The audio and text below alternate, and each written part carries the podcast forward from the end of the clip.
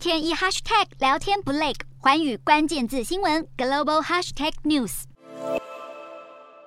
乌俄战争爆发至今已经五个多月，引发全球诸多问题，国际社会也纷纷对俄罗斯祭出制裁。然而，仍有许多的俄罗斯旅客借由芬兰进入欧洲观光，让芬兰大呼这是不对的。芬兰七月起取消防疫的边境管制后，发现许多俄罗斯公民利用观光签证进入芬兰，而后前往其他欧洲申根国家旅游。总理马林认为，俄罗斯发动战争造成许多问题，不应该允许俄国的公民继续如常的到欧洲旅游。宣布芬兰从九月一号开始大幅减少核发给俄国人的签证，核发量将只剩现在的百分之十。而另一个俄罗斯邻国爱沙尼亚则是采取了更决断的政策，直接关闭俄罗斯边境。爱沙尼亚开出欧盟第一枪，关闭俄罗斯边境，让俄国一般民众难以入境欧盟。超过五万个已经核发的签证都会受到影响。不仅如此，爱沙尼亚更开始移除二战后一直矗立在境内的苏联坦克纪念碑，以求彻底执行去俄罗斯化。